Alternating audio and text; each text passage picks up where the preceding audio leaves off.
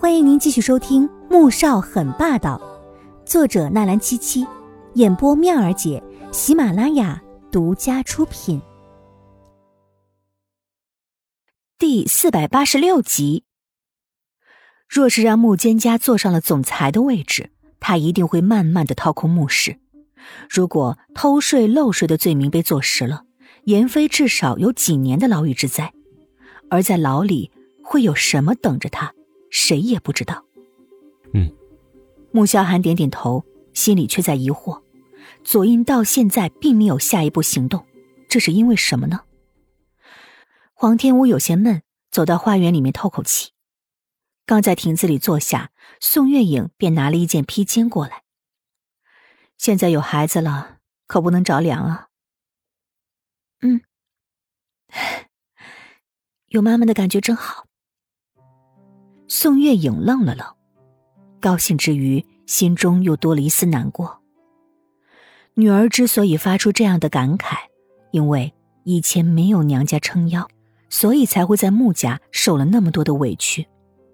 一个人的日子，病了、饿了、冷了，都没有人关心他。想到女儿曾经受的那些苦，宋月影又悔又恨。让他更气的是。都二十几年了，李雪薇还没有找到，她到底躲到哪儿去了？哎，又是那个人。黄天武发出一声好奇的声音：“怎么了？”宋月影顺着女儿的视线看过去，只见一个穿着青色棉袄的中年妇人正匆匆的往后面走。没什么，她好像是在老太太身边照顾的佣人，以前从来没有见过她。没有想到这次连着见他好几回了，和老太太一样奇奇怪怪的。黄天武在自己母亲面前说话没有什么顾忌，想到上次看到老太太的那抹眼神，他不由得皱着鼻子小声嘟囔：“有的人老了，性子也会变得古怪的。”宋月影不以为然，对于穆老太太那种身居守寡三十多年的人，性子奇怪。并没有什么稀奇的。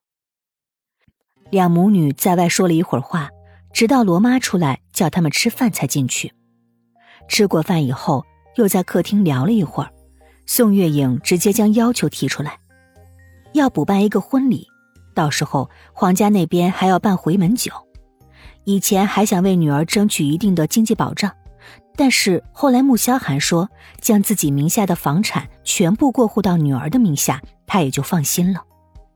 穆宏博觉得补办婚礼并不过分，当初他们也准备给小两口办个婚礼的，但是后面发生了一系列的变故，婚礼的事就耽搁了。两家家长协商之后，决定等看好日子，将婚礼的事情早一些提上日程。车上，宋月影握着黄天武的手，感慨：“你那公公还是挺通情达理的。”黄天武笑起来，其实婆婆也还好，就是门第观念有点重了，又急着抱孙子，所以才会做出一些过激的事情来。他正要说话，突然感觉母亲抓着自己的手一紧。妈妈，怎么了？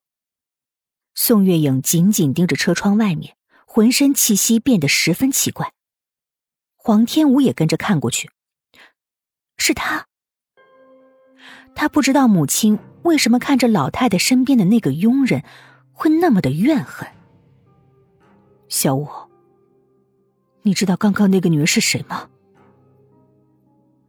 就是之前吃饭的时候，在花园里的那个人啊，老太太身边的吧？黄天武一脸的疑惑，正在开车的穆萧寒觉得十分的疑惑。怎么了？萧寒。刚才那个人你看到没有？宋月莹只怕自己看错了，紧紧抓着黄天武的手，声音微微的颤抖。